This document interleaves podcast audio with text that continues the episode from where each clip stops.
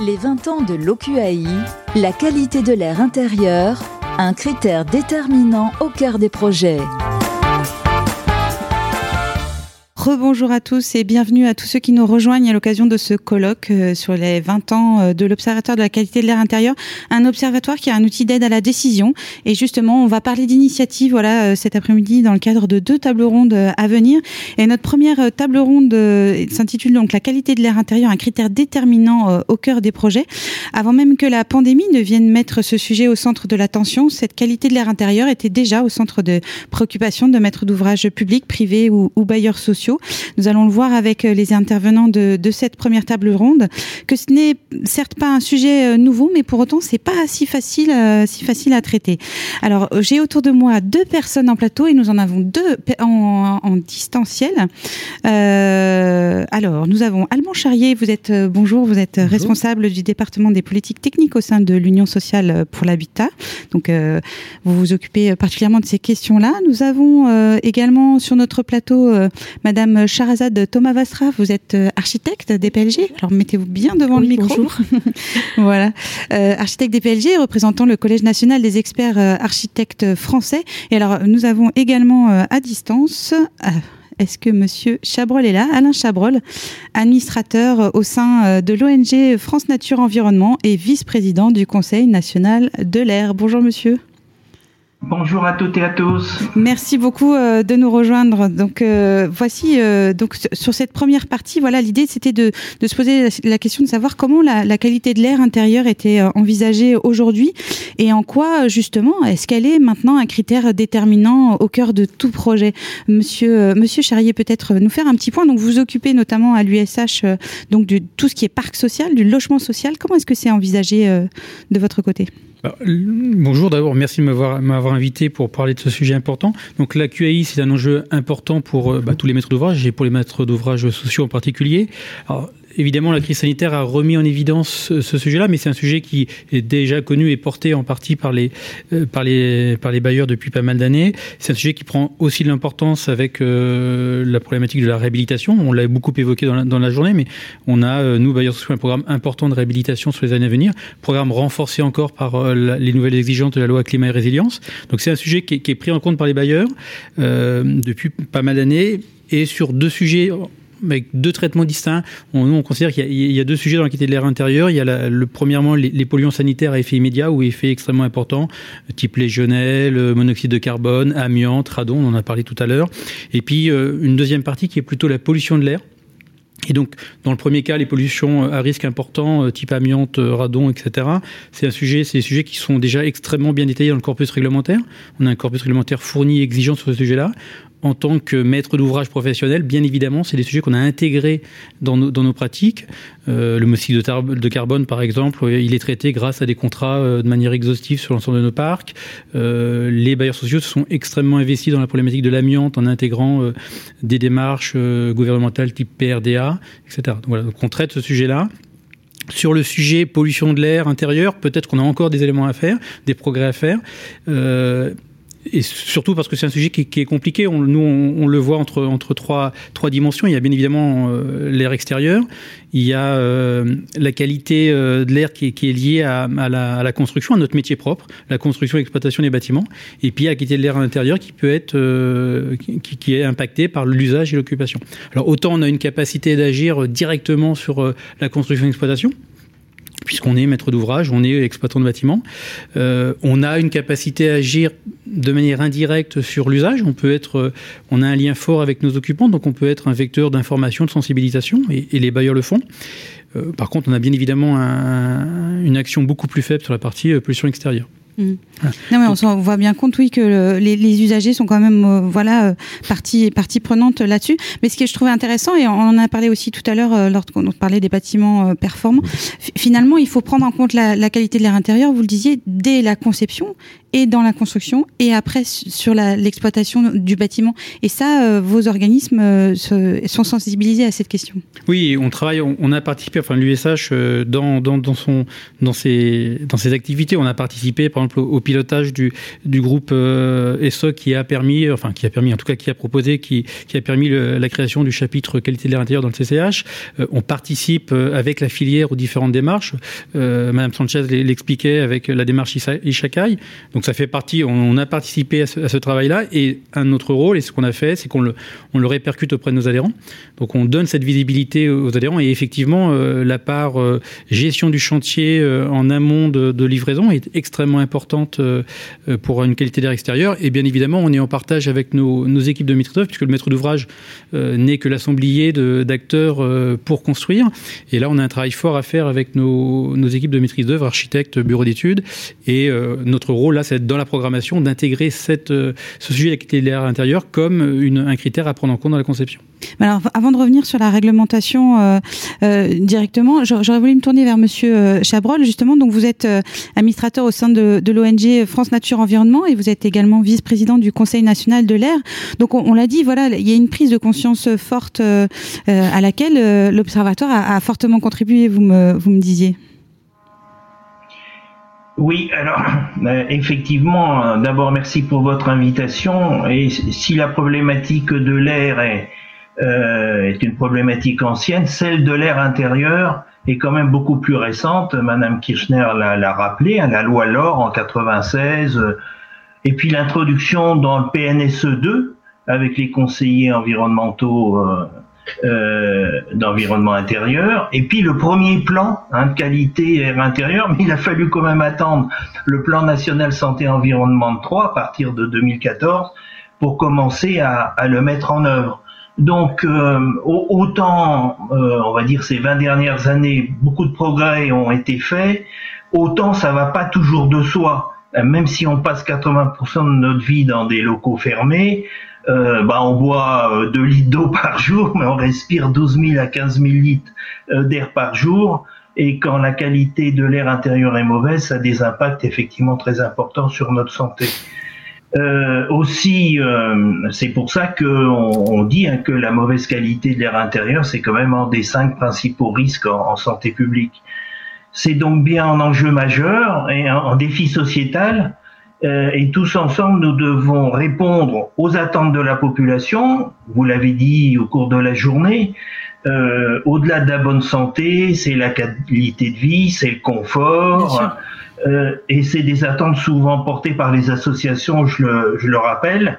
Alors, euh, bien sûr que dans nos déplacements, notre travail, euh, le fait d'étudier, d'habiter, voilà, il faut vraiment que le critère air intérieur rentre je dirais, dans les habitudes et dans la culture des constructeurs, des, des aménageurs, euh, mais on l'a dit tout à l'heure aussi de la population. Et là, c'est un chantier euh, très très complexe qui relève de l'éducation et de, oui, souvent, de la formation. C'est ce qu'on apprend aussi, c'est que quelquefois, par exemple, les maires qui s'occupent euh, des écoles, etc., ils ont beau mettre en avant plein de plein de, de pratiques à faire, à mettre en œuvre, etc. Finalement, n'empêchera jamais le fait d'obstruer la, la, la, partie de ventilation, de, de mal aérer la, la pièce. Finalement, il y a quand même une action finale de, de l'usager euh, qui doit être prise en compte. Oui, alors vous le, vous le rappelez justement.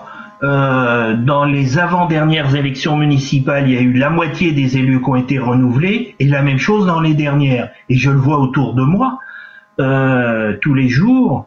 C'est vrai que, bon, de manière générale, les sujets de santé et environnement, mais particulièrement l'enjeu de la qualité de l'air intérieur, pour des élus, c'est quand même une belle patate chaude, hein, mm. malgré euh, tout ce qu'offre local et, et donc euh, les, euh, je dirais les différents intervenants depuis ce matin, euh, ça va pas de soi pour pour les élus.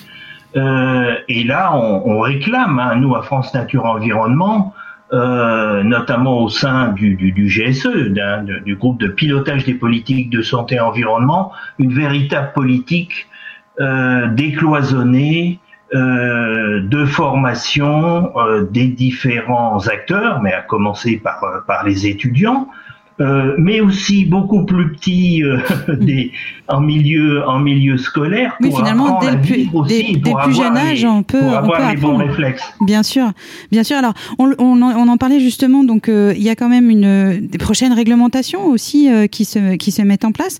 Une prochaine réglementation environnementale. Vous l'aviez évoqué monsieur Charrier sur la enfin voilà le fait que la, la qualité sanitaire de logement bien sûr se, se renforce et et, et la réglementation avance également là dessus Alors, je vous ai pas encore entendu, Madame euh, Thomas Vassra. Donc, vous êtes euh, vous êtes architecte. Voilà, euh, la la prochaine réglementation environnementale, elle va prendre en compte un peu cela. Et, et Monsieur Charrier le disait. Voilà, il y a y a un vrai dialogue qui s'instaure entre les maîtrises d'ouvrage et les maîtrises d'œuvre pour prendre en compte aussi ce ce facteur. Tout à fait.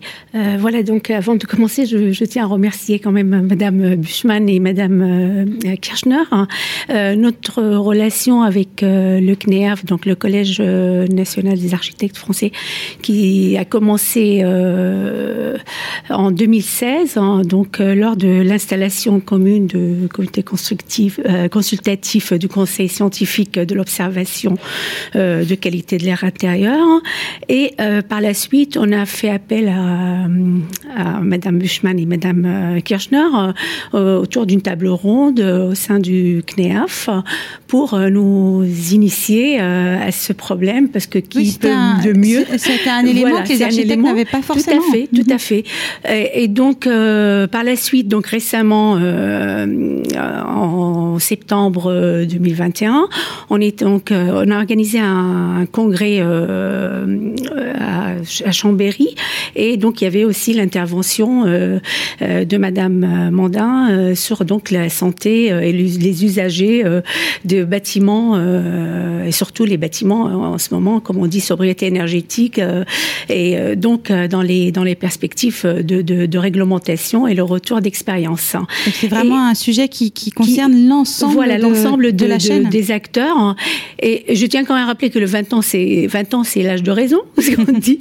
Donc je félicite euh, son, enfin cet âge-là de passer à l'action, on va dire, parce que bon, on n'est plus adolescent et là maintenant, il faut qu'on se mette autour de la table et puis de discuter justement avec le maître d'ouvrage et euh, en tant qu'architecte, euh, maître d'œuvre, qui on est considéré comme chef d'orchestre. Donc je veux pas seulement attirer l'attention sur la, la, la, responsabilité des architectes dans ce domaine-là.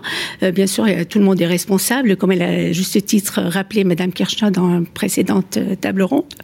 Euh, donc en fait, c'est une une orchestration de, euh, de méthodes, de, de réglementation, de mise en œuvre des règles de l'art, avant tout. Et voilà. alors, justement, euh, est-ce que la, la, question, enfin, on, on l'a évoqué, hein, la pandémie, vous, vous êtes euh, donc du côté des bailleurs sociaux, c'est un point euh, qui, qui, a remis en fait au, au cœur de, des préoccupations cette qualité de l'air intérieur, cette nécessité de ventilation, et finalement de, de, se dire, bah voilà, il faut, faut sans doute aller encore plus loin. Oui, tout à fait. Enfin, ça a en tout cas euh, amené à de nombreuses questions de la part de, de nos occupants, mmh. euh, des inquiétudes. Euh, le voisin était malade, comment ça s'est passé Est-ce que mon logement est sain alors qu'il y avait, il y avait un cas dans, dans la cage d'escalier, etc. Donc effectivement, c'est quelque chose qui, qui, a remis, mais d'ailleurs c'est sociétal. On, on, a tous maintenant un regard un peu plus, un peu plus aguerri. aguerri, merci, sur ce, sur ce sujet-là. Donc effectivement, ça devient maintenant un point important.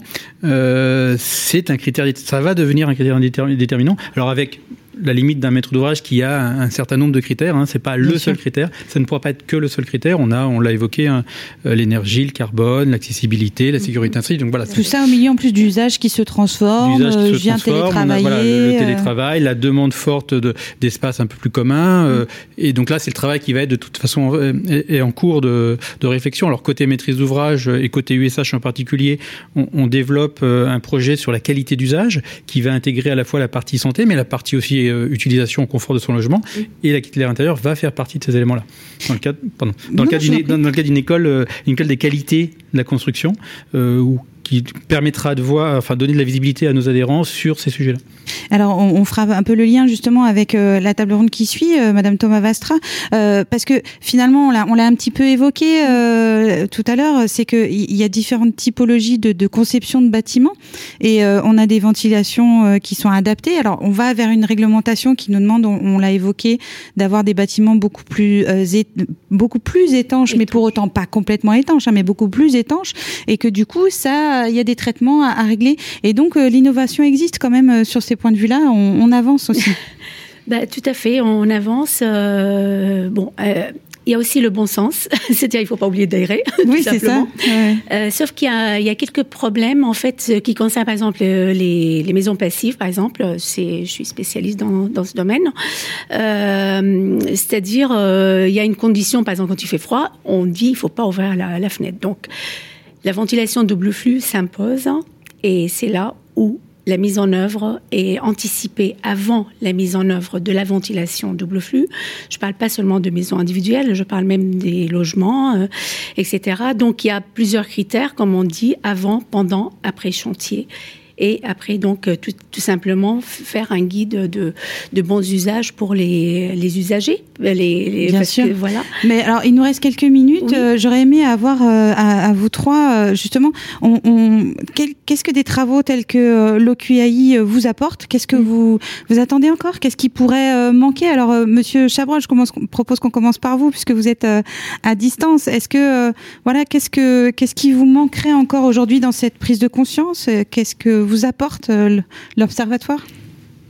Alors, avant de, manquer de, de paroles, euh, voilà, je soulignais quand même le, rôle unique en Europe et exceptionnel hein, de l'Observatoire. Et bien sûr, euh, on ne peut que féliciter la présidente. Hein. merci André hein, pour toute ta pugnacité, ta détermination euh, à faire vivre l'observatoire, même dans des conditions euh, euh, difficiles. je ne développe pas. Alors, bah, ce qu'on attend de, de, de l'observatoire, c'est que voilà, il soit, il continue à être un, observatoire d'excellence euh, parmi les différents objectifs que vous avez traités depuis ce matin, hein, notamment dans l'ordre de, de, la connaissance, de la formation, euh, de, de, la vigie, des, des, des, bases de données. Évidemment, une grande attente vis-à-vis de la des résultats de la deuxième photographie du parc de, de, mhm. de, bâtiments, parce que la première photographie nous avait quand même un peu ébranlé et ça a joué un, rôle majeur dans l'avancée du, du, du, traitement de la qualité de l'air intérieur. Alors, euh, quand même quelques attentes. Euh, Mais peut-être au niveau plus global. Et j'élargirais quand même un petit peu aux enjeux de santé et environnement. Hein. Euh, il voilà, il faut minutes. Il faut renforcer la, la gouvernance quand même, notamment, euh, je pense aussi au portage interministériel, même si l'observatoire est un bon exemple de ce que on peut faire. Et puis quand même, il faut être clair, hein, la santé environnement, c'est le parent pauvre des, des, des finances euh, de, de, la santé euh, publique.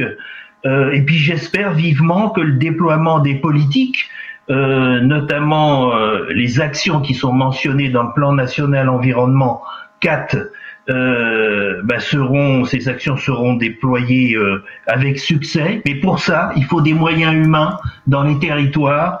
Et je pense aux services de l'État, l'ARS, les, les DREAL, qui s'occupent de ces sujets. Et puis j'insisterai sur deux points.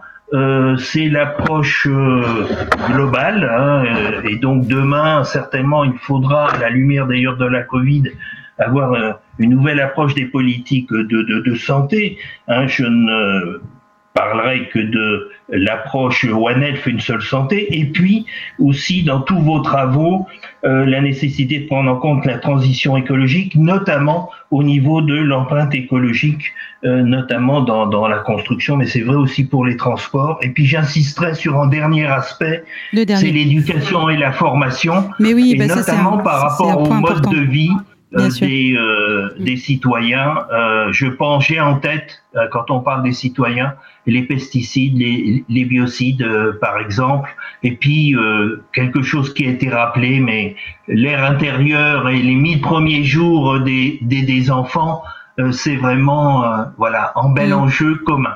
Merci beaucoup, euh, merci monsieur. Je suis désolée hein, de vous presser un, un, petit peu. Peut-être un, dernier mot. Euh, donc on a, on a entendu hein, éducation, des moyens euh, et un observatoire, toutes ces données qui vous permettent vous d'avancer également, hein, monsieur Charrier. Oui, tout à fait. Enfin, ce que, ce que nous apporte le QI, c'est effectivement un état des lieux, et puis il n'y a pas de capacité de définir une stratégie si on n'a pas une base solide. Donc là, ça apporte cela. Euh, c'est aussi un aiguillon pour nous pousser à progresser. Euh, et qu'est-ce qu'on peut attendre? On, attend un lieu. Moi, j'attends un lieu de débat avec euh, l'ensemble des acteurs pour qu'on puisse, même Kirchner l'a expliqué, il faut qu'on ait une, capacité de définir des solutions communes pour qu'elles soient soutenables et réellement mises en œuvre donc voilà, c'est ce, ce, cet endroit où mm. on peut, de manière de, dépassionnée, euh, apprendre, et, apprendre. Et peut-être un dernier, un dernier souhait aussi, c'est que ça soit le, un des outils, mais, ça le fait déjà, de poursuivre euh, l'impact de l'aéro 2020, puisque on l'a expliqué, on va avoir des nouveaux matériaux, on a des nouvelles pratiques de, mm. construction. L'aéro 2020, c'est un nouvel, euh, ça va nous pousser à construire très différemment. Et donc là, on a besoin de voir quel est l'impact de cette, de cette exigence-là et de cette réglementation-là sur la qualité de l'air intérieur. Merci beaucoup. Est-ce que vous voulez rajouter? Euh, bah, Moi, je vais rajouter aussi, bah, c'est-à-dire, euh, euh, juste, il faut aussi ouvrir le débat vers autre solutions. Ça a été dit avec euh, l'intervention, je crois, de, de, la Hollande. Il y avait, mhm. il y avait un, un, professeur de, qui, qui était en, en distanciel. Et parce qu'il n'y a pas que la ventilation mécanique, il y a aussi des ventilations euh, naturelles. Donc il faut s'ouvrir, voir un peu ce qui se passe en Europe, notamment, bon, parce que je vous ai mhm. expliqué en aparté en Autriche. Par exemple, maintenant, on peut trouver une solution avec euh, donc euh, des, des matériaux biosourcés, finalement tout à fait, avec euh, sur le même principe d'une maison passive, mais avec un système d'ouverture, par exemple, avec un capteur de CO2 euh, et euh, un capteur finalement, quelque voilà, chose qui soit à moitié automatique et en même temps qui avec une ventilation finalement naturelle, naturelle qui s'ouvre dès qu'il y a. Donc là, ça nécessite quand même très important avant projet, pendant le projet et puis après. Voilà, c'est tout ce que je veux dire. Il y a toutes les phases avant, pendant, après, tout corps d'état. Alors bien sûr, bien sûr. Et, euh, l'idée, justement, on, l'a bien compris en tout cas, euh, c'est de continuer à, apprendre et, à, comprendre tous ces phénomènes. Et vous me permettez justement de faire la transition avec notre prochaine table ronde que nous retrouvons dans 10 minutes, euh, enfin à exactement 16 heures. Donc, qui sera justement sur la filière, sur avec des professionnels. Donc, une filière source d'innovation, de métiers et d'opportunités économiques. Merci à vous trois. Merci, beaucoup d'avoir été avec nous. Merci. Les 20 ans de l'OQAI.